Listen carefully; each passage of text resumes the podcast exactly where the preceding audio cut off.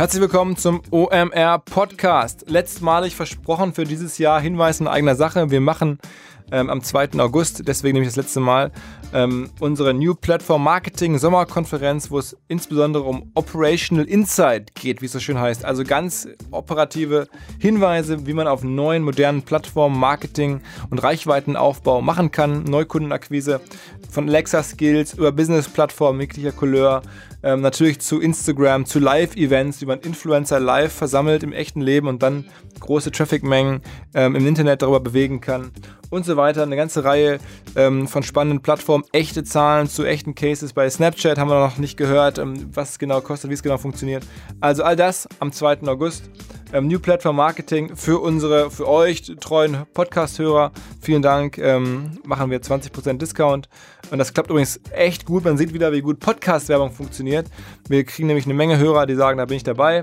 Melden sich bei podstars.omr.com und dann schicken die Kollegen einen 20% Discount-Code fürs NPM-Ticket.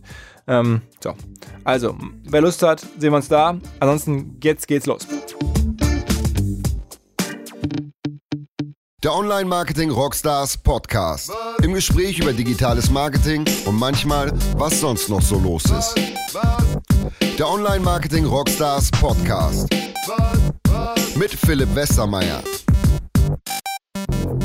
Diese Woche mit einer alten Bekannten, aber tatsächlich bei uns im OMR-Umfeld noch nie aufgetaucht, macht hier mittlerweile eine recht große, spannende Sache in Hamburg ähm, und ein extrem herausforderndes Modell ähm, im Fashion-Bereich. Rebell heißt die Firma und unser Gast heißt Cecile Wickmann. Hi.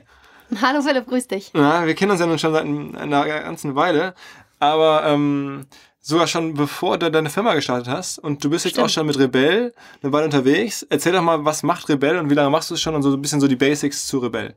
Ja, ähm, Rebell machen wir jetzt seit äh, fast vier Jahren. Ähm, Ende äh, August 2013 sind wir damit an den deutschen Markt gegangen.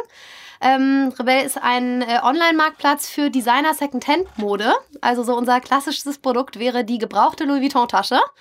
Ähm, vielleicht äh, bei Damen ein bisschen beliebter, aber wahrscheinlich auch bei Herren nicht weniger bekannt ähm, auch als Geschenkartikel beliebt und äh, das Ganze peer-to-peer, -peer, also wirklich als Marktplatzmodell von privat an privat in den meisten Fällen. Okay, und das hast du, sag mal, die Idee hast du gehabt oder irgendwo gesehen? Es gibt ja da durchaus auch Wettbewerb international, ne? Ja, national und international. Ähm, die Idee ist aber tatsächlich äh, nicht aus dem Wettbewerb hinaus äh, heraus geboren, sondern vor vier Jahren, als wir uns das Ganze überlegt haben, gab es da äh, zumindest auf dem deutschen Markt wirklich herzlich wenig.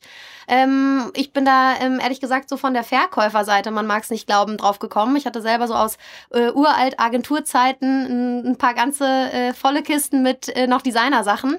Und als ich äh, irgendwann zum Studieren weggezogen bin und dann irgendwann in Hamburg und nicht mehr in meiner Heimatstadt Berlin gelandet bin, mussten die auch irgendwie mal verkauft werden. Wir haben so nur Platz im elterlichen Keller weggenommen. Und äh, da gab es nicht so richtig viele Services im Angebot. Und dann. Ähm, eBay. Ja, nur verkauf mal, wenn du in Hamburg lebst, Sachen, die in Berlin eingelagert sind im Keller. Damit musst du ja eigentlich erstmal umziehen, damit du die dann selber fotografieren kannst. Ähm, ich finde, eBay ist ein super Angebot, aber für viele, viele andere Verticals, nicht allerdings für Designermode. Ähm, spricht auch, glaube ich, so von der Customer Experience, äh, die Zielgruppe, die das dann kaufen soll, für teilweise mehrere hundert oder jetzt bei uns auch wirklich teilweise mehrere tausend Euro nicht unmittelbar an. Okay. Ähm, aber sag trotzdem mal, wer hat dich dann noch inspiriert damals? Oder, oder, oder das heißt, du hast gar keinen damals gefunden außer eBay, den es gegeben hätte? Also tatsächlich in Deutschland überhaupt nicht, auch in Europa zu dem damaligen Zeitpunkt nichts Relevantes. Ähm, ich habe ein paar US-Services äh, US gefunden, die wirklich so mit einer richtig tiefen Wertschöpfung da äh, ganz, ganz persönlichen Service angeboten haben. Also wirklich so teilweise äh, so richtig Closet Detox zu den Leuten nach Hause, mit denen aussortiert. Ähm, wo, äh, Closet Detox? Ja, oder Wardrobe okay. Detox, you name it. Ähm, wo äh, dann wirklich richtig ein persönlicher Fashion-Berater zu dir nach Hause gekommen ist und mit dir deinen Kleiderschrank ausgemistet hat. Ähm, also sprich dann nicht das 100% oder zumindest damals äh, aus meiner Warte nicht so das 100% äh, digitale Modell, äh, wenn dann auch die Vermarktung schon damals digital stattfand. Ähm, aber äh, das fand ich zumindest irgendwie so für die Zielgruppe, die wir ja auch heute damit ansprechen, ähm, zumindest in die richtige Richtung gehend. Äh, den muss man irgendwie einen komfortablen Verkaufsservice bieten. Das war ja auch das, äh, wonach ich damals gesucht habe.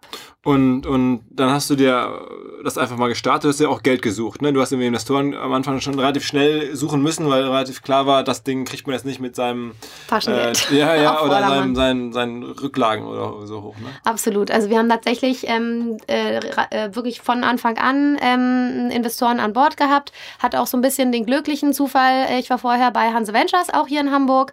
Äh, da war Hanse Ventures zu dem Zeitpunkt selber fast noch ein Startup, also selber noch ganz, ganz jung. Ich bin da hingekommen, da war, glaube ich, äh, Hanse Ventures elf Monate alt. Ähm, und da war es irgendwie naheliegend, als ich die Idee dann zur Rebell hatte, ähm, irgendwann dann das auch intern zuerst mal vorzustellen. Und wir hatten das Glück, dann nicht nur Geld vom Staat wegzubekommen, sondern auch direkt wirklich äh, Development Power und konnten da ziemlich schnell äh, mit der Entwicklung beginnen. Aber man muss auch sagen, mittlerweile hast du es geschafft, weitere andere Investoren zu überzeugen. Ja, wir haben da jetzt ähm, im Gesellschafterkreis eine ganze Handvoll von Investoren, eine Mischung zwischen Privatinvestoren und größeren Family Offices, beziehungsweise ähm, auch einem äh, dänischen Fonds ähm, an Bord, die uns einfach beim Wachstum wahnsinnig stark unterstützt haben und ohne die es so natürlich auch gar nicht möglich Wie, wie viel wäre. Geld braucht man so um, grob für unsere Hörer, um sein Ding aufzubauen? Was, also? äh, wir haben jetzt so in der Größenordnung 12,5 Millionen ähm, äh, eingesammelt und äh, planen aber auch weitere Finanzierungen äh, Finanzierung in der Zukunft für weiteres Wachstum. Das heißt, um das schon mal vorab zu sagen, bevor wir gleich mal auf die Modelle die Erfolgsstrategien eingehen. Ähm, wenn du jetzt schon so viel eingesammelt hast und noch weiteres Geld brauchst, das ganze Ding ist auch schon eine ganze Menge wert, zumindest auf dem Papier. Absolut. Äh, das ganze Ding ist eine Menge wert. Ähm, allem voran mal auf dem Papier. Ähm, wir als äh, Gründer, ich habe es zusammen gegründet mit äh, meinem Geschäftsführungspartner Max Schönemann, ähm, haben äh, natürlich da wahrscheinlich den besten Blick so unter die Motorhaube und ähm, können da, glaube ich, sehr überzeugt sagen, dass das nicht nur auf dem Papier eine Menge Wert hat, was wir da aufgebaut haben, sondern ähm, nicht nur einen ideellen, sondern auch wirklich einen richtig reellen Wert, äh, den das Unternehmen widerspiegelt, sei es in Form der Technologie, aber natürlich auch in Form der Zielgruppe. Ähm, wir reden hier von einer super interessanten weiblichen, muss man sagen. Wir bieten mhm. das Ganze äh, Stand heute nur für Frauen an. Ähm, sehr, sehr zahlungskräftigen und damit extrem interessanten Zielgruppe äh, für diverse Marken da draußen.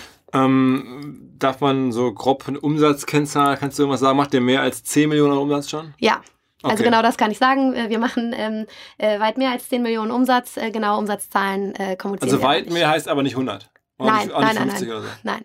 Okay, okay. Aber das muss man sagen. Es ist ja wirklich mit diesen hochwertigen Sachen, davon gibt es also gibt's jetzt ja auch nicht so regen Handel wie jetzt mit, weiß ich nicht, Turnschuhen oder sowas. Ne?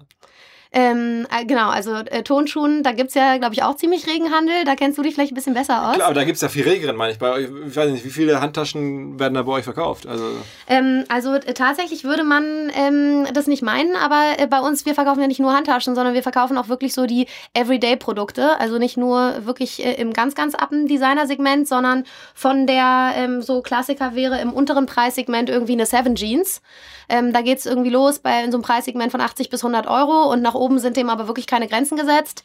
Ähm, da verkaufen wir wirklich äh, Taschen für viele, viele tausend Euro. Okay. Also bis zu 5.000, 6.000 Euro pro Tasche? Nee, also unser letzte, also teuer, letztes teures Produkt, was wir verkauft haben, ist glaube ich jetzt drei Tage her. Das war eine Tasche für 65.000 Euro. What? Ja. Wirklich? Ja. Und das ist dann was für eine Marke? Ähm, in dem Fall war es eine MS Birkenback aus Alligatorenleder. Und das hat eine, eine, von Deutschland zu Deutschland, also eine, eine, deutsche Person, eine deutsche Person verkauft? Ähm, nee, in dem Fall, es hat eine deutsche Person verkauft ähm, und eine Schweizer Person mit einer griechischen Lieferadresse gekauft. Also es ist wirklich mittlerweile relativ international, das Geschäft. Und, und wenn ihr sowas, wie ist euer Share bei der Sache? Also was, was, behält, was, was behaltet ihr ein? Ähm, wir ähm, haben da nicht so ein klassisches Modell, wie man das vielleicht so von äh, äh, Brick and Mortar Retail Stores kennt, sondern bei uns ist die Provision abhängig vom Verkaufspreis. Desto höher der Verkaufspreis über unsere Plattform, desto geringer unsere prozentuale Provision. Äh, macht es eben auch sehr, sehr interessant für Verkäufer von sehr hochwertigen Teilen, die Sachen über ähm, Rebell zu verkaufen. Ähm, das ähm, pendelt sich im Durchschnitt ähm, in einer Range von 30 Prozent ein. Bei so sehr hochpreisigen Teilen ist es aber weniger, da sind es auch mal 10 oder 15 Prozent. Bei niedrigpreisigen Teilen, wobei niedrigpreisig bei uns so um die 100 Euro Verkaufspreis ist, äh, können es aber auch durchaus äh, wirklich mal so 40 bis 50 Prozent sein. Okay. Und man muss ja sagen, für alle, die jetzt nicht so in Geschäftsmodell denke, so tief drin sind, man muss jetzt auch nicht so tief drin sein, aber am Ende macht einen Marktplatz und ein Marktplatz ist immer, finde ich, mit das Tollste, was man haben kann, aber auch das Schwierigste aufzubauen, weil man immer zeitgleich Angebot und Nachfrage da haben muss. Und es halt nicht so wie jetzt weiß ich nicht, Schuhe einkaufen, in, in Store stellen und, und verkaufen äh, und beziehungsweise Anzeigen schalten, dann sind die halt da, dann weiß man, wenn sie ausverkauft sind, schalte ich die Anzeige aus. Ähm, ihr müsst ja wirklich beide Seiten matchen, um unser euer Provisionsmodell spielen zu können. Das heißt, ihr müsst Marketing machen in zwei Zielgruppen, in die Käufer- und Verkäufer-Zielgruppe und so weiter und so weiter.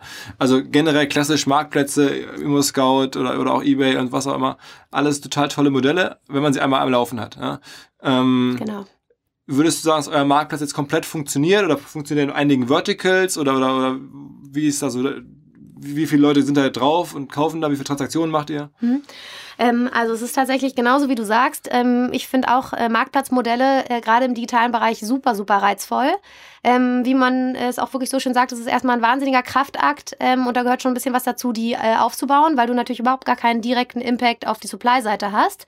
Wenn du die aber mal am Laufen hast, dann laufen die halt wirklich. Und ich glaube, ähm, in dem Momentum bewegen wir uns jetzt gerade, wo wir sehen, das funktioniert. Ähm, das ist äh, wahnsinnig toll den Proof of Concept haben wir natürlich auch schon vor ein paar Jahren erbracht, aber da war noch nicht so klar, ob wir wirklich auch länderübergreifend ähm, über verschiedene Märkte hinweg äh, da so einen ähm, richtig integrierten Marktplatz äh, hinbekommen, der sich auch wirklich dann schnell genug dreht und eben entsprechend auch ein, ein ordentliches Austarieren der Käufer- und der Verkäuferseite erzielen können. Ähm, ich glaube, da können wir heute sehr selbstbewusst sagen, das konnten wir und das haben wir geschafft.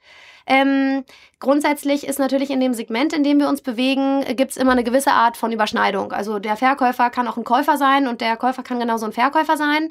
Äh, nichtsdestotrotz ähm, ist das auch wirklich nur ein gewisser Teil.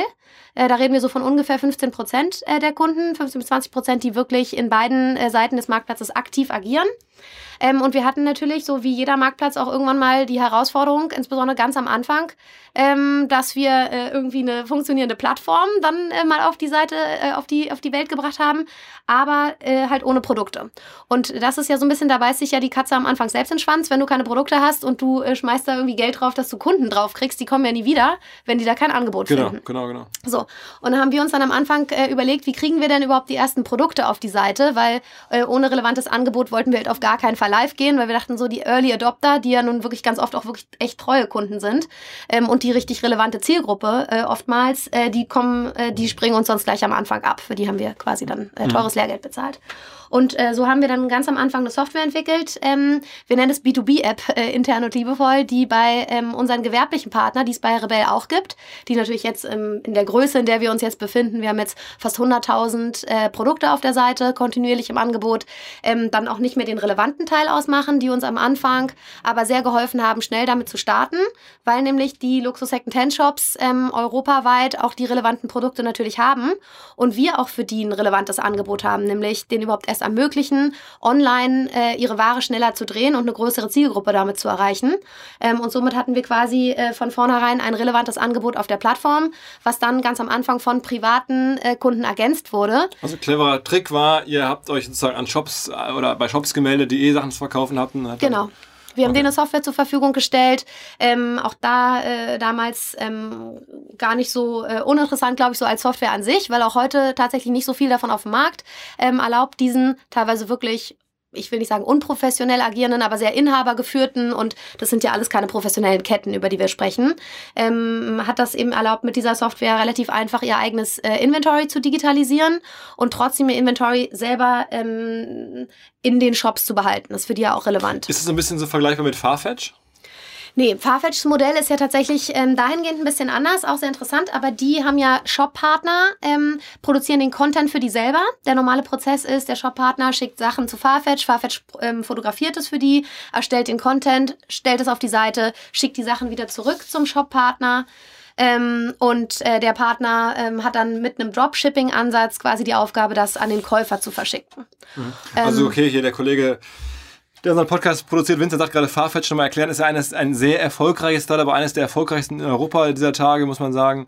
Ähm, kennt jetzt nicht jeder, deswegen fiel mir der Name gerade sofort ein, was du gerade beschrieben hast. Äh, Farfetch ist äh, auch, glaube ich, zu Teilen hier von Hamburger VCs finanziert ähm, und, und ja, kommt aus Frankreich, glaube ich, ne? Ähm, Farfetch kommt aus UK, glaube ich. Also, okay, ähm, ja. Und äh, genau, ist glaube ich auch Aber okay. E-Venture mit drin und ein paar erfolgreiche Ah, ah. Gesellschaften. Okay, also das heißt, das ist jetzt kein Wettbewerb in, der Sinne, in dem Sinne. Nee, euch. also äh, Farfetch ist, hat tatsächlich wirklich ein anderes Geschäftsmodell. Die machen, glaube ich, einen, einen sehr, sehr äh, erfolgreichen Job. Und so aus meiner Nutzerperspektive kann ich das ja wirklich sagen, ähm, auch einen, äh, für den Konsumenten sehr ansprechenden, ähm, aber tatsächlich in einem ganz anderen Segment. Ähm, Gab es noch irgendwelche anderen sagen wir mal, Wege, äh, Ware auf die Plattform zu bekommen, außer die Händler sozusagen abzuklappern? Klar, so der erste Schritt, äh, den würde ja jeder gehen, ist so Family and Friends. Ähm, also wirklich Familie, Freunde äh, direkt von vornherein motiviert, ihre Kleiderschränke äh, auszumisten, in Anführungszeichen, und ihre Ware bei uns hochzuladen, beziehungsweise uns auch einfach zu schicken. Das ist ja immer noch so unser gängigster Verkaufsservice, dass wir den gesamten ähm, Content-Produktion für den Verkäufer übernehmen. Sprich, wie funktioniert das? Der Privatkunde schmeißt alles in eine Box, meldet es bei uns einmal online an, bekommt direkt ein vorbezahltes, versichertes, ausgefülltes Prepaid Shipping Label, druckt es nur noch aus, packt, klebt es auf sein Paket und den ganzen Rest übernehmen wir. Ähm, Ware kommt bei uns an, Ware wird bei uns auf Echtheit geprüft. Das ist ein wahnsinnig großes Kriterium, ähm, was auch die Käufer erwarten, wenn sie viele tausend Euro bei uns äh, für ein Produkt ausgeben, ähm, dass es wirklich äh, eine bestätigte Originalität ähm, hat. Und ähm, dann produzieren wir professionelle Fotos, was natürlich auch vom Prozess nochmal sehr viel herausfordernder ist als im klassischen E-Commerce, weil wir wirklich mit Einzelteilen ähm, äh, über Einzelteile hier sprechen. Heißt, wenn wir irgendwie einen Kaschmirpullover fotografieren, dann können wir den danach nicht 300 Mal verkaufen, sondern genau ein einziges Mal in einer Größe. Das heißt, es muss alles sehr effizient sein. Es muss super effizient sein und trotzdem hochwertig. Ähm, und ähm, genau, sobald die Fotos produziert sind, äh, laden wir die Ware im, im äh, Marktplatz hoch, lagern die Ware ein. Sobald die verkauft wird, wird die in hochwertigem Rebell-Packaging verpackt, ähm, verschickt ähm, und äh, der private Verkäufer bekommt jede Woche automatisiert seine Verkaufserlöse auf sein privates privates Bankkonto überwiesen. Okay. Ähm, und wie werbt ihr dafür? Also wie kriegt ihr sozusagen, wie informiert ihr Leute darüber, dass es diese Option gibt? Also woher weiß ich das, wenn ich jetzt mein Keller voll ist oder mein, hm. der Keller meiner Frau voll ist mit solchen Sachen? ähm, äh, euer gemeinsamer Keller mit ihren Sachen meinst du? Ja, ja genau. Ja, genau. ähm, also wir nutzen einmal natürlich alle gängigen ähm, Spielarten des Online-Marketings, ähm, mit denen sich ja, glaube ich, wenige Leute besser auskennen als du, Philipp. Ja, aber, aber, aber sag mal, SEO oder SEA oder so, ist klar. total schwierig für solche hochwertigen Sachen. Ähm, jein. Also was natürlich äh, sehr gut funktioniert, ist alles, was in irgendeiner Form so Richtung Google Shopping geht. Was für uns ein wahnsinnig wichtiger Kanal ist, ist auch der Kanal Retargeting. Äh, wir machen Stand heute schon mehr Umsatz mit unseren Bestandskunden als mit neuen Kunden. Einfach, die sind wahnsinnig treu, deren äh, Kleiderschränke scheinen unerschöpflich zu sein. Ähm, sowohl auf Verkäufer- als auch auf Käuferseite. Das macht es natürlich spannend. Hat uns, hat für uns aber natürlich den Riesenvorteil, dass wir entsprechend den Customer Lifetime Values, für die so ein äh, Käufer oder Verkäufer dann wirklich verantwortlich ist, wie auch richtig Geld im Marketing in die Hand nehmen können, um so jemanden zu akquirieren. Ähm, wir kommen ja wirklich so ganz klassisch aus der äh, digitalen, performance-basierten äh, Marketingstrategie. Also mhm. wirklich mit SEO, SEA angefangen. Das sind so äh, unsere Kinderschuhe, ähm, aus denen wir mal rausgestartet sind und haben uns so im letzten Jahr ähm, sehr, sehr stark diversifiziert auch erstmal im Bereich von anderen äh, Online-Marketing-Kanälen, haben dann erste Display-Kampagnen getestet. Funktioniert natürlich nie auf Track-Basis, sondern immer nur auf View-Basis, ja, ist ja klar. Ja. Ist aber natürlich ein schöner Kanal, um auch ein bisschen mehr Marke zu transportieren. Und wir haben ja ein stark visuelles Produkt. Ähm, dann ist CRM für uns natürlich ein wahnsinnig großer Treiber und äh, wir haben auch jetzt gerade wirklich ganz, ganz ähm, jüngst erst äh, mit ersten TV-Tests angefangen und auch das für uns ein richtig äh, spannender Bereich. Und, Instagram oder so, Influencer oder so? Klar, wir machen viel mit Influencern, wir machen auch eine Menge über Instagram, aber die Social-Media-Kanäle ähm, sind für uns nicht die wichtigsten äh, Kanäle. Weil das irgendwie zu hochwertig oder zu teuer ist, als dass man da irgendwie die Leute erwischen würde. Genau, du kriegst halt da irgendwie mit so einem äh, Clickout davon aus, aus Facebook raus, kriegst du jetzt niemanden überzeugt, da mal schnell 3000 Euro auf den Tisch zu legen. Oder auch Plus, Sachen hochzuladen, die haben dann diese teureren Klamotten teilweise gar nicht. Genau, teilweise haben die die nicht. Es ist natürlich auch eine relativ junge Zielgruppe, die wir da erreichen. Was wir aber zum Beispiel sehen, wofür die Social-Media-Kanäle für uns sehr, sehr wichtige Lieferanten sind, ist so im Bereich äh, Lead-Generierung. Also sei es jetzt irgendwie äh, Newsletter-Leads äh, aus Facebook raus oder so. Ähm, das sind immer Sachen, die natürlich toll funktionieren. Genauso auch äh, Gewinnspiel-Themen. Ähm, äh, Wie alt ist denn eure typische Kundin? Ähm, das äh, fragst du mich jetzt äh, auf Käufer- oder auf Verkäuferseite, weil Ach, das ist, ist tatsächlich. Ist ähm, ja, es ist tatsächlich ähm, ein bisschen unterschiedlich. Ähm, nichtsdestotrotz sehen wir so in beiden Zielgruppen eine sehr, sehr breite Range. Hm. deswegen, wenn du sagst Durchschnitt, dann spiegelt das mit Sicherheit nicht so äh, die, die, die effektive Kundin wieder oder im, äh, im, Endeffekt die Kundin wieder. Wir haben so auf der Käuferseite beginnt das so bei 25 ähm, und geht dann so bis um die 50. Auf Verkäuferseite beginnt das tatsächlich eher so ab 30, 35 kann man vielleicht auch so ein bisschen äh, nachvollziehen. Es muss natürlich auch erstmal eine äh, Frau oder Dame sein, die mhm. die nötige Zeit hatte und das nötige Kleingeld oder den richtigen mhm. Mann, um ähm, ihren, äh, äh, die entsprechende äh, Kleidung in ihrem Kleiderschrank anzuhäufen und dann entsprechend wieder verkaufen zu wollen. Ja. Ähm, sag nochmal, bevor wir das jetzt gleich abschließen, weil eBay haben wir darüber gesprochen, es, ich, es gibt ja trotzdem noch andere Wettbewerber. Ich meine, wir wollen jetzt ja ähm, auch auf Rebell hinweisen, ist ja ganz klar, aber es ist trotzdem, ich, ich höre Mädchenflohmarkt, habe ich schon mal gehört. Es gibt da verschiedene andere. Ähm, genau. Ist das alles relativ klar abgegrenzt über die, über die jeweiligen Preispunkte oder, oder ist, ist das schon ein echter Wettbewerb? Ähm, also ich glaube, es ist so über zwei Dinge abgegrenzt, so in diesem, in dieser ganzen, ähm, in diesem ganzen Wettbewerbsumfeld. Das eine ist klar der Preispunkt und damit auch so die Hochwertigkeit und Qualität der Produkte ähm, und damit auch ganz, ganz stark verknüpft das Service-Level. Ähm, und das kann man sich ja schon alleine daher herleiten, dass natürlich so Produkte wie, wenn man jetzt mal auf Kleiderkreise geht, da ist so das typische Produkt, ist vielleicht irgendwie so ein Zara-Kleid. Ähm, und da, da gibt es dann natürlich auch noch günstigere und das geht dann vielleicht hoch irgendwie bis zum Nike Air Max und dann verirrt sich da auch mal eine Designertasche dazwischen. Aber ähm, mit so einem durchschnittlichen äh, Warenkorb, der natürlich weit, weit, weit unser, unter unserem liegt ähm, und mit Marken wie H&M und Zara, da braucht man natürlich oder darf man eigentlich, wenn man das wirtschaftlich betrachtet, natürlich auch auf gar keinen Fall so einen ähm, Prozess anbieten, ähm, wie. wie. wir den haben, weil man braucht auch für ein Zara oder ein H&M-Produkt natürlich keine Echtheitsprüfung. Mhm. So und dann auch nochmal ähm, ganz klar, da ist ja schon doppeltes Porto, was wir bei unseren Produkten gar nicht ins Gewicht fällt in den Unit Economics, ähm, wäre ja da schon fast so teuer wie das ganze Produkt. Mhm. Also sprich, die ganze, der ganze Prozess dahinter ähm, und das Geschäftsmodell, wie es aufgebaut ist, funktioniert nun auch drastisch anders. Das soll es auch, es muss es auch. Und ich glaube, es ist sowohl dieser, ähm, lo dieses Lower-Price-Segment, ähm, was wirklich dann richtig Massenmarkt bedient, ähm, als auch wirklich dieses High-End-Segment, äh, das wir bedienen. Ähm, beide sehr, sehr spannend, brauchen aber halt wirklich auch ganz andere äh, Ansätze und Prozesse. Und wer ist noch im High-End? Im High-End-Segment gibt's äh, in Deutschland tatsächlich relativ wenige. Ähm, international mittlerweile ziemlich viel, auch wirklich große professionelle Player. Ähm, allen voran mal so die Franzosen, da gibt's so mit wie Dressing und Vestiaire Collective ähm, zwei wirklich große Player im High-End-Segment. Auch die wiederum, wenn man sich die genauer anguckt, funktionieren ein bisschen unterschiedlich beide. Ähm, in den USA gibt es unter anderem The Real Real, das ist mit Sicherheit der größte Player in dem gesamten Markt, ähm, extrem erfolgreich, machen wahrscheinlich jetzt so, ich würde sagen, 350 Millionen Dollar Umsatz oder sowas ähm, und haben wirklich einen sehr persönlichen Service und eine echt äh, richtig starke Wertschöpfung dahinter. Und kommen die nach Deutschland rein? Also, also ich meine, ist es schon auch ein sehr internationales Geschäft. Wie ist euer Geschäft, Umsatzbreakdown? Ist das überwiegend Deutschland, Europa oder? Ähm, also bei uns ist tatsächlich das größte Land immer noch Deutschland. Ähm, wir haben uns ja jetzt, wie gesagt, auf sehr viele verschiedene ähm, äh, Märkte ausgedehnt. Ähm, da ist bestimmt auch noch nicht Ende der Fahnenstange.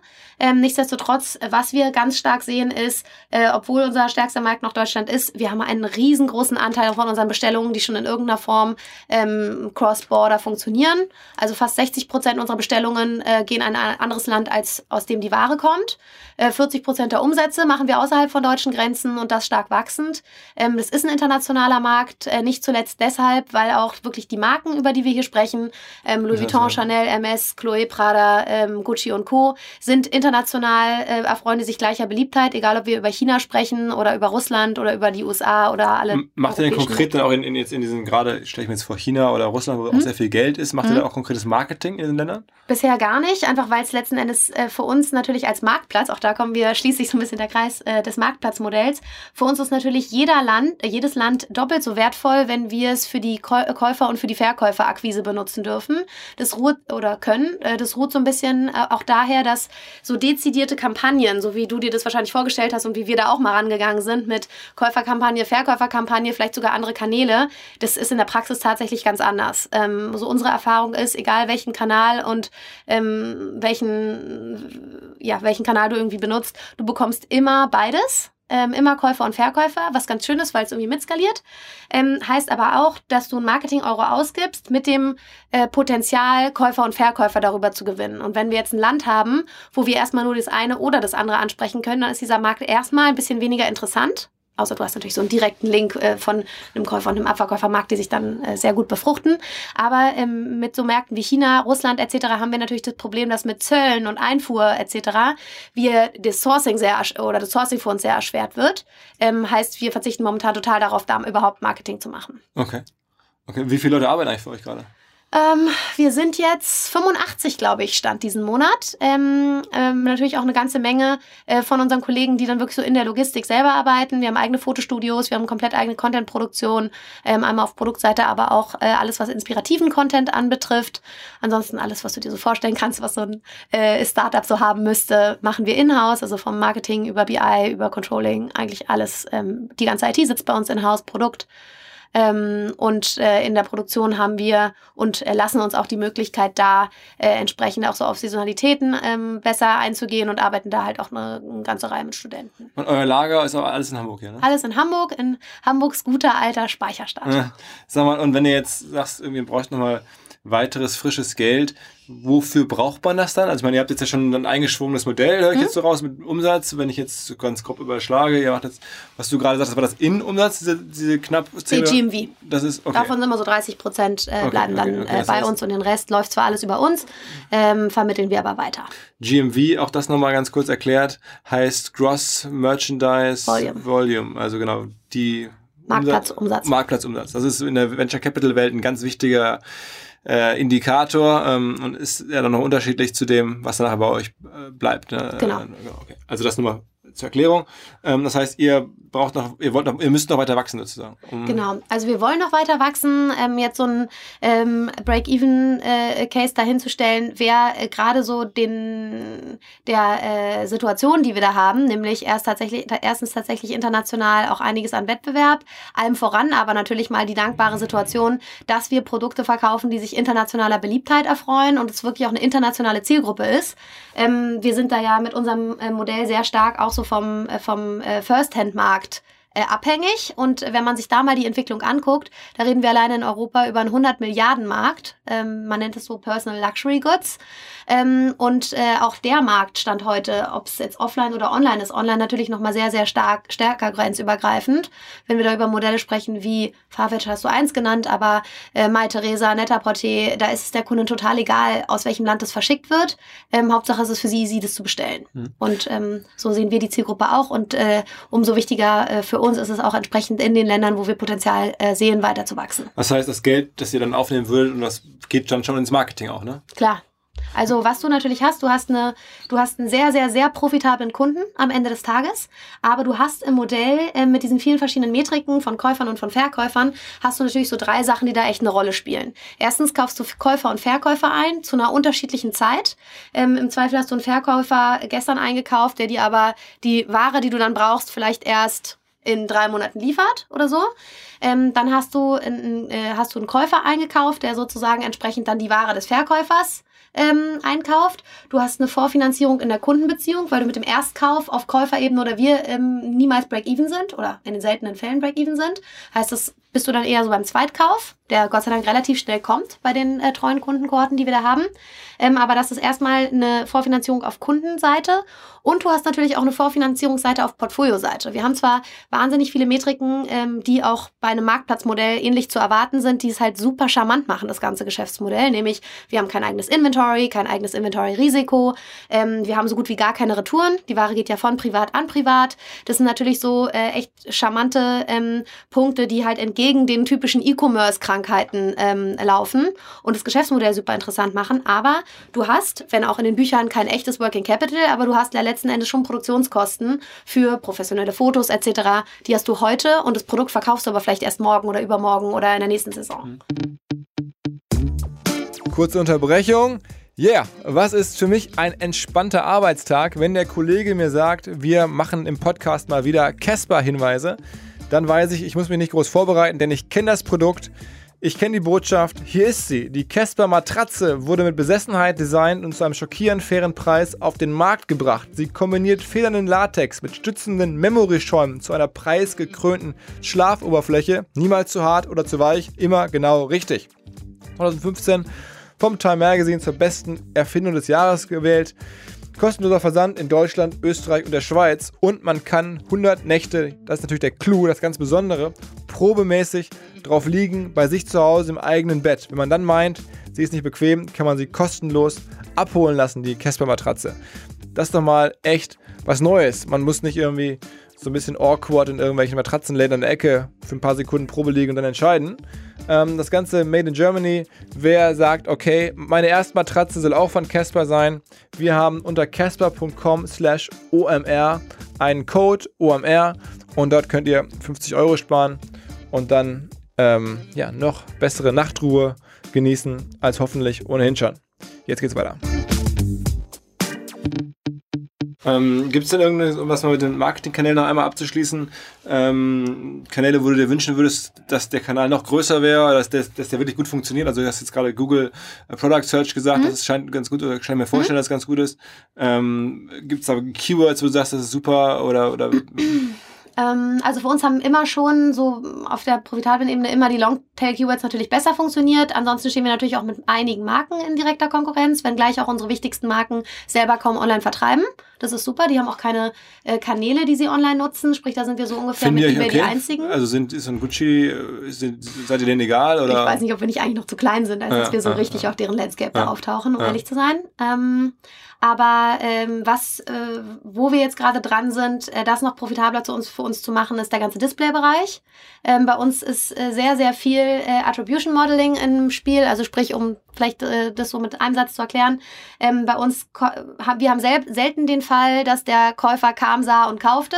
Wir haben sehr, sehr oft den Fall, dass der Käufer wirklich im Schnitt 16 Tage braucht mit irgendwie 12 bis 20 Kontakten über unsere verschiedenen ähm, Online-Marketing-Kanäle, bis er wirklich den Kauf abschließt. Heißt, für uns ist es sehr, sehr wichtig, ähm, so ein Modell zu haben, um zu verstehen, welcher Marketingkanal wirkt denn genau wie auf die ähm, Kundenakquise und äh, das dann entsprechend auch profitabel aussteuern zu können. Und da habt ihr Tools für, logischerweise? Genau, da haben wir Tools für, äh, einiges selbst entwickelt, anderes machen wir mit so ein bisschen äh, Third-Party-Geschichten. Gleiches gilt jetzt auch für die ganze TV-Auswertung, äh, mit der wir ja jetzt gerade angefangen haben.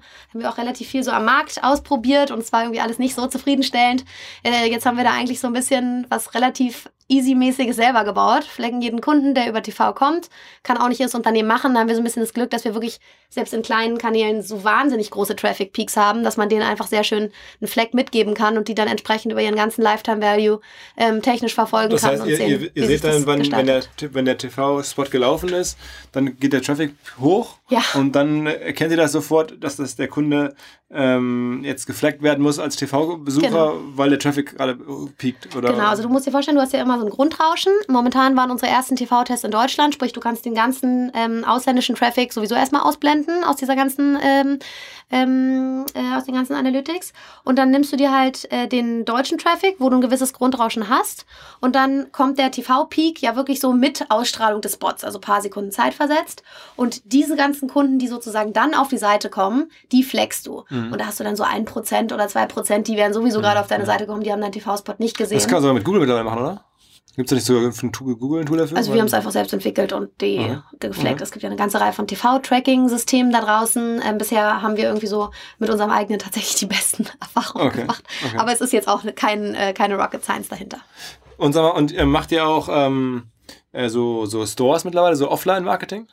Ähm, wir haben gerade, ich weiß nicht, ob du es mitbekommen hast, aber zumindest hier für Hamburger, am ähm, genau, haben ja, wir gerade am Neuen Wall ähm, unseren ersten Pop-Up-Store aufgemacht, mal so geplant für sechs Wochen. Ähm, jetzt sind wir da eigentlich schon das ganze Jahr und haben jetzt auch bis Ende des Jahres verlängert ähm, weil wir gemerkt haben, es ist wirklich eine richtig gute Maßnahme, ähm, um die Marke bekannter zu machen. Also plötzlich, und ich würde uns immer noch als kleines Startup bezeichnen, aber hier gerade in Hamburg merkt man schon, dass es jetzt an Awareness zugenommen hat und auch Leute mich darauf ansprechen und sagen so, hey, ihr habt doch da den Laden. Aber wie geht das? Also ähm, die Klamotten kauft, werden dann schon mal euch geliehen sozusagen von dem Verkäufer, dass ihr die da reinstellen dürft oder was? Na, die, wir haben ja einen sehr, sehr großen Teil ähm, der, äh, unseres Portfolios haben wir sowieso am Lager. Aber das ist sozusagen dieses System, was du gerade beschrieben hast. Genau, schmeiß in eine Box, schickst äh, zu uns äh, und wir machen den Rest. Ah, okay. ähm, wir haben momentan ungefähr 50.000 Einzelteile, die wirklich bei uns am ah, Lager ah, okay, Sieht okay. eigentlich das heißt, aus wie eine Großreinigung. Laden locker, locker ausstatten. Ja, und noch 20 weitere. Ah. Und das ist auch geplant? Nee. Ah, ah. also tatsächlich, da sind wir so ein bisschen ähm, äh, gl durch glücklichen Zufall rangekommen. Wir haben immer schon mal gedacht, einen kleinen Pop-up-Store aufzumachen, einfach mal, um unsere Kunden persönlich kennenzulernen, da auch den persönlichen Kontakt von deren Seite zu ermöglichen und überhaupt einfach mal, um zu verstehen, wie es so funktioniert. Weil eigentlich ist es ja, wir haben ja keinen, wir haben ja hier, die Idee ist ja nicht neue Second-Hand-Ware zu verkaufen. Das gibt ja schon seit äh, Ewigkeiten. Ähm, ist ja wirklich ein ganz, ganz altes Modell an und für sich gibt es ähm, Designer-Second-Hand-Boutiquen. Und ähm, wir haben das Ganze einfach wirklich in die digitale Welt geholt und glaube ich auch nicht so schlecht gemacht. Ähm, aber wir waren natürlich schon neugierig, wie das auch so im Retail funktioniert. Ich habe selber auch gar keine Retail-Erfahrung. Hast du mal selber in dem Laden gearbeitet so ein bisschen? Nee, okay. wirklich gar nicht. Aber äh, jetzt natürlich schon, nachdem wir das haben. Ich habe mich da auch wirklich die ersten Wochen selber rein. Das meine ich, das meine ich. Also okay, das heißt, Ach so, natürlich. Hast, ja. Jeden Samstag. Ja? Ja, ja, logisch. Man will doch dann das auch wirklich irgendwie verstehen und kennenlernen. Und äh, es ist auch ehrlich gesagt, ich, wenn du mal Zeit hast, da vorbeizugehen, ein wirklich toller Ort geworden. Also ich äh, Das ist bin der ganz Prime, verliebt in Prime den, äh, Location da in, in, in Neuer Wall. Das ist in Hamburg schon so für alle, die jetzt hier nicht so genau kennen, ist schon so, da nebenan ist, sind auch andere tolle Brands und so, ne? Ja, genau. Gegenüber von uns ist Chanel und Bottega Veneta. Rechts von uns ist Dolce und Gabbana und Gucci. Also es ist wirklich, ähm, wir befinden uns da in bester Gesellschaft. Ähm, haben daraus auch so ein bisschen, du weißt, ich bin ja Berlinerin, mir fehlt es hier immer so ein bisschen an inspirativen Einkaufsmöglichkeiten in Hamburg. Und äh, wir haben dann mal flugs daraus äh, nicht nur unseren eigenen Concept Store gemacht, unseren eigenen äh, Pop-Up Store gemacht, sondern das Ganze so ein bisschen als Concept Store aufgebaut, weil wir da einfach 1500 Quadratmeter hatten und ähm, die wollten wir gar nicht bewirtschaften. Wir dachten ja ursprünglich mal so an 30 Quadratmeter oder sowas. Und äh, da haben wir jetzt wirklich seit Anfang des Jahres, glaube ich, ein sehr schönes Konzept ähm, mit vielen Hamburger Brands auch zusammen mit Kunst und äh, Sport und haben da Yoga-Klassen finden da statt und Ausstellungen finden da statt und Lesungen finden da statt. Also da passiert richtig, Oh, richtig viel auf okay. wöchentlicher Retail Ebene. 2.0. ne? genau. Genau. Ähm, jetzt eine Frage, ich, ich weiß, du bist da nicht der größte Fan dieser Frage, kriegst du häufig gestellt. Wenn man dich so erlebt, auch ich nehme an, die meisten Hörer werden es schon wahrgenommen haben, du bist äh, eine junge Frau, total erfolgreich, sehr überzeugend, irgendwie sehr spannend. Ne? Und trotzdem bist du gar nicht so willens, jetzt so das Gesicht von Rebell, also bist du ja eh, aber noch mehr zu werden, als ich habe dich gerade gefragt, wie groß bist du eigentlich bei Instagram? Vor im Vorgespräch, da hast du gesagt, ich weiß gar nicht so ganz genau, aber ist Kaum die- existent. kaum existent. Also ähm, da könnt, du könntest ja auch so vom ganzen, äh, meinem Look and Feel, könntest du ja auch irgendwie da größer sein, Influencerin sein ähm, und noch viel mehr müsste man dich ja eigentlich über irgendwelche äh, Bühnen und Podien äh, buchen oder, oder, oder, oder platzieren, weil das ja eine spannende Story ist und, und weil du da Sachen, große Sachen machst. Aber warum machst du das nicht so? Ähm, ja, ich war ehrlich gesagt noch nie so der ganz große Fan davon. Ich, wenn man es, ob man es glaubt oder nicht, ich tüftel schon ganz gern so vor mich hin. Ähm, mir macht auch richtig operative Arbeit Spaß und da musste ich natürlich auch in den letzten Jahren äh, viel lernen und äh, mich da auch operativ ähm, aus dem einen oder anderen Thema, auch wenn man es wahnsinnig gerne macht und da Herzblut äh, drin hängt. Ich glaube, ich bin auch äh, hier und da so ein bisschen perfektionistisch veranlagt, ähm, ein bisschen zurückziehen und sich mehr auf strategische Themen konzentrieren. Ähm, ja, im Bereich äh, so der Pressearbeit und Kommunikation mache ich wirklich ganz, ganz wenig. Äh, da hast Du du, auch doch recht. es gibt immer diese Ehrungen, auch wo auch Frauen geehrt werden und 30, under 30 oder was alles so da ist. Ja, da gibt's eine ganze Menge. Äh, in der Tat ähm, ist, glaube ich, einfach nicht meine größte Stärke und Aber wäre das nicht für das so Modell sehr. total hilfreich? Also so, sagen wir mal, so- das ist ja, ich habe das Gefühl, selbst, selbst Startups, die jetzt was viel Trockeneres und weniger Glamouröses machen, ähm, das, wenn, da, wenn da spannende Gründerinnen sind, das kann man schon nutzen.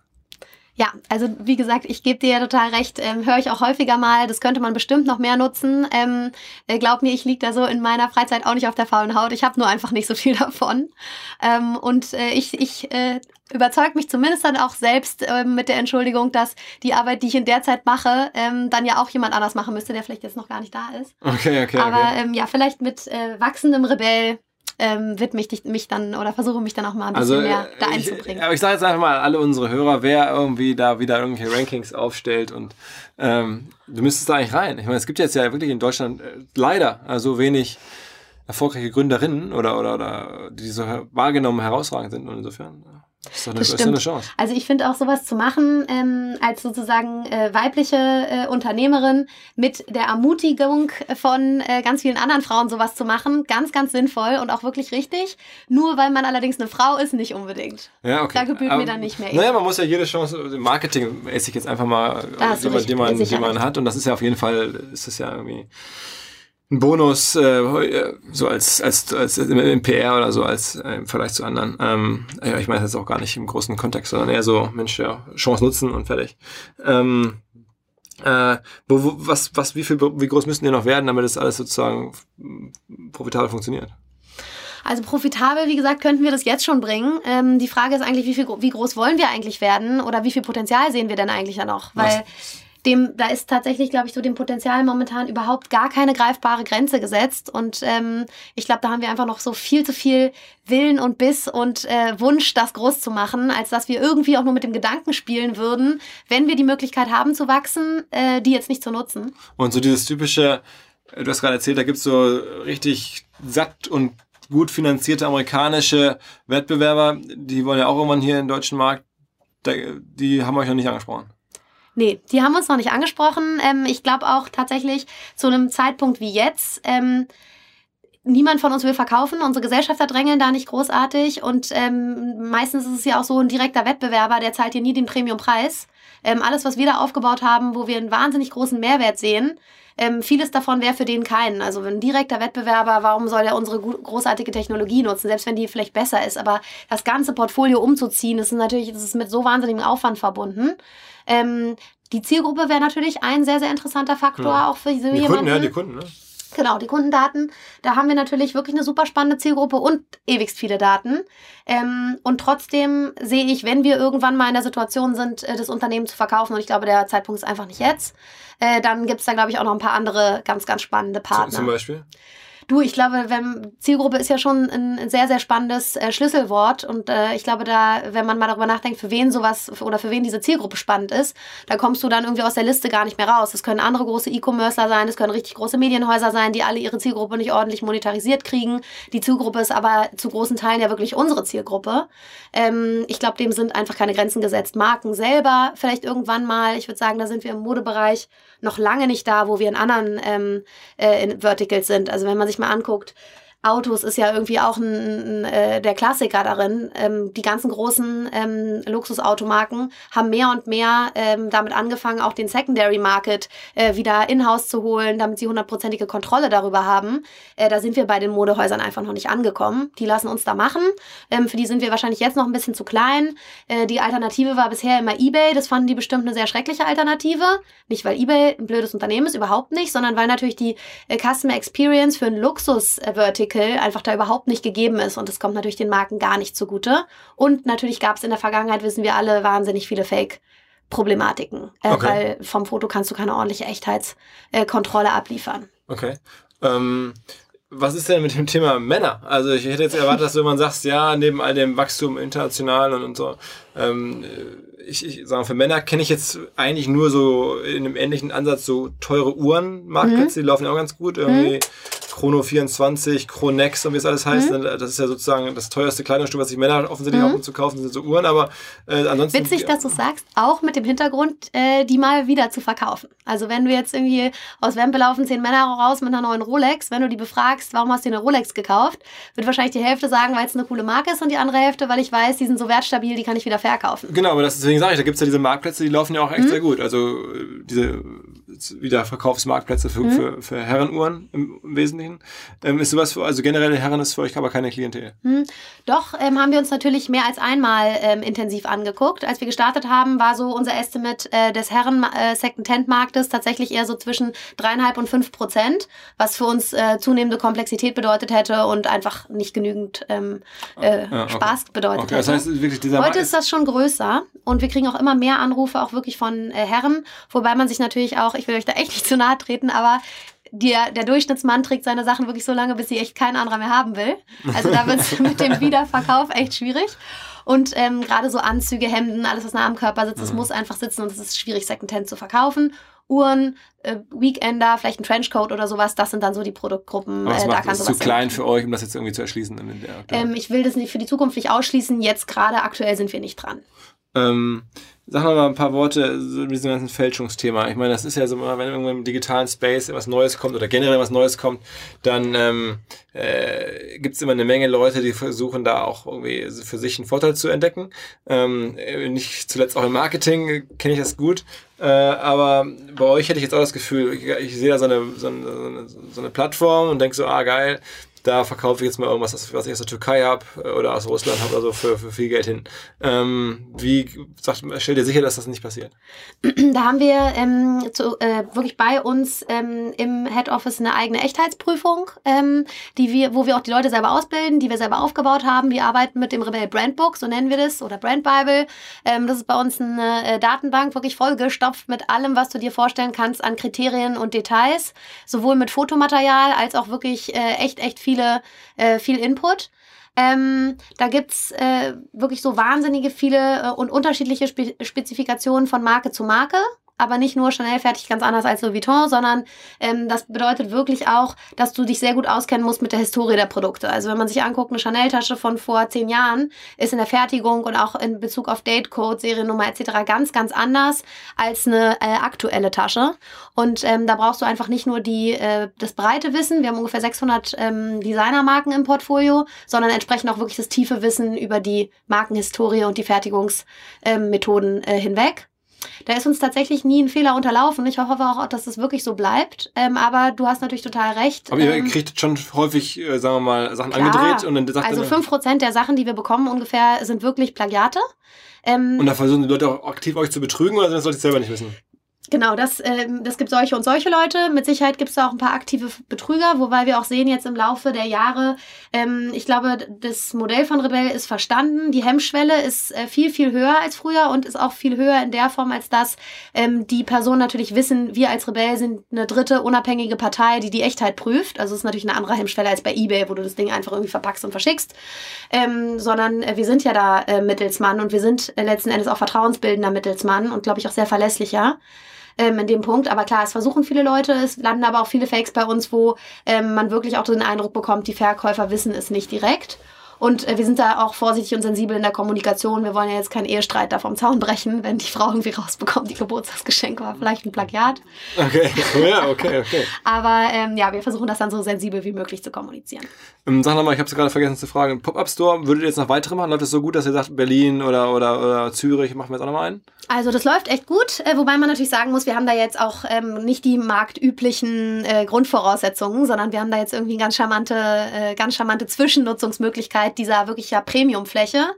Ähm, für uns ist auch sehr interessant zu sehen, wie Verkäufer das adaptieren. Also wir, wir machen darüber nicht nur Umsatz, weil die Käufer es endlich die Ware auch anfassen und angucken und anprobieren können. Ähm, und viele sich auch tatsächlich von unserem Online-Sortiment Sachen in den Store liefern lassen. Das ist ganz schön zu sehen. Ähm, sondern wir äh, sprechen da auch wirklich ähm, nicht unerheblich Verkäufer an, die einfach gerne vorbeikommen und ihre Sachen abgeben. Mhm. Auch mit sehr, sehr viel höheren Durchschnitts. Aber dann müsste es doch trotzdem Sinn machen, das woanders auch zu machen. Ja, wobei man sagen muss, im Verhältnis zu dem, was wir natürlich an Online-Umsatz machen, ist es nicht so relevant, dass wir äh, damit jetzt so eine große Komplexität Stand heute auf uns nehmen. Das wäre mit Sicherheit irgendwie ein schönes Modell für die Zukunft, aber ich glaube, wir haben da noch so ein paar größere Quick-Wins, wo sich momentan einfach mehr drauf zu fokussieren lohnt. Und, und jetzt haben wir sehr viel über Performance Marketing gesprochen. Ist denn für dich, also Rebell finde ich, als hört sich schon mal ganz gut an und irgendwie eine ganz coole Marke so, auch da irgendwie ganz mein Bauchgefühl, was weiß ich schon, aber ganz stimmig für das Modell. Aber machst du dir oder macht ihr euch über Brand viele Gedanken? Also versucht ihr auch so wirklich so die, weiß nicht, Kisten besonders zu labeln, wenn man jetzt bei euch bestellt, sieht das dann besonders geil verpackt aus oder, oder achtet ihr an anderen Stellen besonders auf eure, auf eure Brand? Ja, ähm, auf jeden Fall. Ich glaube auch wirklich von Sekunde eins äh, an. Das erste Paket, was bei uns rausgegangen ist, ist direkt wirklich nicht in Premium-Packaging, sondern wirklich in Luxus-Packaging da rausgegangen. Heißt Und mit Seidenpapier drin. ne? mit Seidenpapier, mit Aufkleber, mit handgeschriebener Karte, in einer wirklich richtig, richtig hochwertigen Rebellbox in unserem Haus Türkis. Ähm, was auch mal entstanden ist, damit es vielleicht irgendwann nicht nur Frauen anspricht, sondern vielleicht auch den männlichen Kunden. Ähm, da haben wir wirklich von Anfang an sehr stark drauf geachtet. Ist auch aus unserer Sicht wahnsinnig wichtig für so eine ähm, Shopping-Experience, für so eine Markenerfahrung, ähm, hilft die Marke zu transportieren. War am Anfang natürlich für uns wahnsinnig teuer, wenn du so in so kleinen Stückzahlen so gebrandete äh, Superluxus-Kartons bestellst. So, da haben alle mit den Ohren geschlackert und ähm, wir haben dann auch erstmal unsere Gesellschaft davon überzeugt, dass es wirklich ein richtig äh, sinnvolles Invest ist. Ich glaube, heute ähm, zweifelt daran wirklich nicht ein einziger mehr. Du musst dir einfach nur so unsere Reviews durchlesen. Da schreibt jeder zweite, oh mein Gott, und diese Box. Und ich habe mich wie ein ganz besonderer Mensch beim Auspacken gefühlt. Und vielen Dank für dieses wundervolle Gefühl. Okay, das heißt, das ist, äh, Reviews, habe ich gerade gehört, ist auch für euch schon ein extrem wichtiges Thema. Absolut. Ich glaube, das ist für jede Marke, die ähm, Vertra Nutzervertrauen aufbauen muss. Und es muss eine Marke, wenn sie irgendwie als junges Startup äh, mal eine Tasche für 60.000 Euro verkaufen möchte. Ähm, ist es, glaube ich, dringend nötig. Und da hören nun mal Nutzer auch sehr, sehr stark nicht nur darauf, was das Unternehmen von sich sagt, sondern auch das, was andere Nutzer darüber denken. Und welche Review-Plattformen sind das insbesondere? Google Reviews, was noch? Ähm, genau, Google Reviews, dann ähm, haben wir äh, Trustpilot eingebunden, dann haben wir ausgezeichnet.org für Deutschland eingebunden, ähm, pff, dann auch, wie heißt hier dieses E-Commerce? Trusted Shops? Trusted Shops, genau, ähm, damit arbeiten wir. Okay, okay. Ähm, Ja, nicht schlecht. Also euer Haus Türkis hat mich jetzt gerade nochmal beeindruckt. Also das heißt, du bist schon sehr, sehr akribisch, sehr detailliert, äh, detailorientiert unterwegs. Absolut. Ähm, wir, sind, wir sind ja alle keine, man muss ja ganz ehrlich sagen, wir sind ja alle keine Brand-Marketing-Menschen. Das ist nichts, was, wo irgendjemand bei uns im Team wahnsinnig viel Erfahrung hat.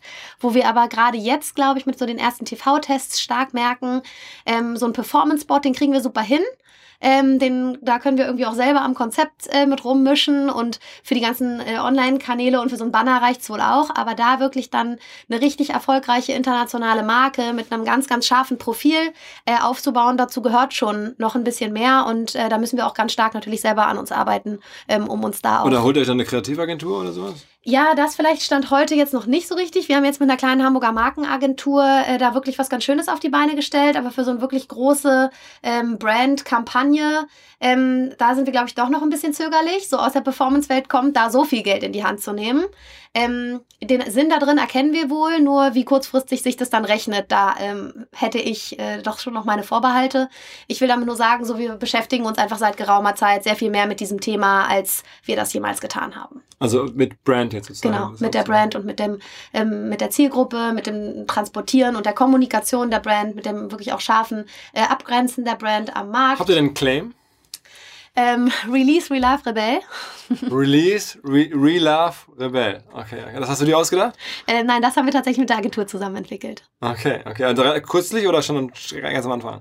Ähm, kürzlich, also das ist äh, jetzt vielleicht ein paar Monate alt. Also weil Relove ist ja so ein bisschen generell so der Genrename auch oder sowas. So Pre-Love. Pre-Love, ah ja, Pre-Love. Genau, das, das kommt genau. glaube ich aus den USA. Ist natürlich irgendwie ein bisschen verkitscht, wenn du mich fragst, aber ähm, ja, kann man sich drüber streiten. Äh, wir sind doch, oder wir kommunizieren einfach auch wirklich äh, ganz stringent Secondhand, weil ich glaube, wir es auch langsam wirklich geschafft haben, Secondhand aus dieser Schmuddelecke rauszuholen und dem wirklich ein ganz anderes Image zu verpassen und Secondhand überhaupt nichts Negatives mehr sein sollte. Also wenn, wenn 65.000 Euro Tasche ist jetzt das Secondhand, hört sich auch ein bisschen scheiße an. ja, siehst du, du hast hier aber auch noch diese Vorurteile. Dabei ist es eigentlich wirklich ein richtig nachhaltiges, äh, schöner, oder ein richtig nachhaltiger, ähm, schöner Weg, Sachen einzukaufen. Also ich habe da noch nie ein Problem mit gehabt. Ich, ich denke nur, wenn man so viel Geld ausgibt, dann, dann wäre jetzt mein Gefühl, dann hätte ich ursprünglich erstmal die Erwartung, dass es original ist. Aber ähm, es ist doch wohl auch original, entschuldige. Ja, das ist, ja, nur dass es, dass es frisch vom Hersteller, frisch vom Baum sozusagen. Ja, das ist bei Hermes gar nicht so einfach. Die Sachen kriegst du gar nicht frisch vom Baum. Also geh mal äh, selbst du mit deinem Charme in eine Hermes-Boutique und sag, du möchtest deiner Frau eine Hermes-Tasche kaufen. Die lachen dich da aus. Ja, I know. I know. Ich hab, ich hab, wir machen demnächst hoffentlich einen Podcast mit der äh, Marketingchefin von MS in, für Deutschland. Das ist ja spannend. Ja, ja. Ähm, und ich habe äh, deswegen auch großes Interesse. Vielleicht kriegst ich, du dann doch eine Tasche. Ja, aber ich, ich kann es immer kaum glauben, wenn ich das irgendwie so lese bei MS, dass die irgendwie riesen Nachfrage haben nach Taschen, äh, die monsterteuer sind und die sagen, ja, wir können sie leider nicht bedienen, die Nachfrage. Ja, also wär, äh, ich weiß nicht genau, was, äh, was sie dir dann erzählen würde. Ich nehme schon an, dass sie sie bedienen könnten, aber dass es auch ganz strategisch äh, natürlich ist. Und das Argument ist, glaube ich, dass sie sagen, ähm, es gibt nicht genug Leute, die dieses Leder schneiden können oder dieses, diesen Leder, da diese Handwerker, die sie nicht ausreichend, in ausreichender Qualität schnell und ausbilden können. Das, das also, wir werden es dann mal gemeinsam hören. Ähm, ich bin sehr gespannt. Ich finde es auf jeden Fall geil, ähm, dass du da warst. Ich finde es ein, äh, wirklich eine tolle Geschichte, von der man halt noch zu wenig gehört hat, finde ich. Ja, zumindest was ich so wahrnehme und da ich schon eine ganze Weile kenne, weiß ich es ja, dass da richtig was funktioniert. Ich wünsche dir weiter natürlich viel Erfolg hier auch für Hamburg, da so ein Ding hinzustellen ähm, und hoffe, dass jetzt vielleicht ein paar unserer Hörer sagen, geil, so eine 60.000 sind viel, aber ich, die 20.000er Tasche nehme ich dann. Ähm, und, ja. Bei uns gibt es doch auch was für 100 Euro. Genau, genau, genau, genau, ja, genau. Also, liebe Hörer, die Jeans ja, oder so für 100 Euro. Ja, oder meine schöne Chloe-Tasche oder sowas für 1000 Euro zum Geburtstag. ja, okay, okay. Ich bin gespannt. Alles klar, vielen Dank, dass du rumgekommen bist. Vielen Dank, ähm, Philipp, für die Einladung. Sehr gerne. Ciao, ciao. Ciao. Tut mir eingefallen, dieser Podcast ist umsonst. Geht jetzt mal auf newplatformmarketing.de und schaut euch die Inhalte dieser Konferenz an. Wenn ihr dann sagt, okay, nichts, nichts für mich, dann einverstanden, bin ich sofort dabei. Aber vielleicht sagt ihr ja, okay, das ist geil, dann bitte bei uns melden und am 2. August vorbeikommen. Ich würde mich freuen. Ich bin auch da natürlich. Ähm, das ganze Team ist da. Ähm, da sind viele, viele geile Speaker vor allen Dingen da. Ähm, New Platform Marketing. Ciao, ciao.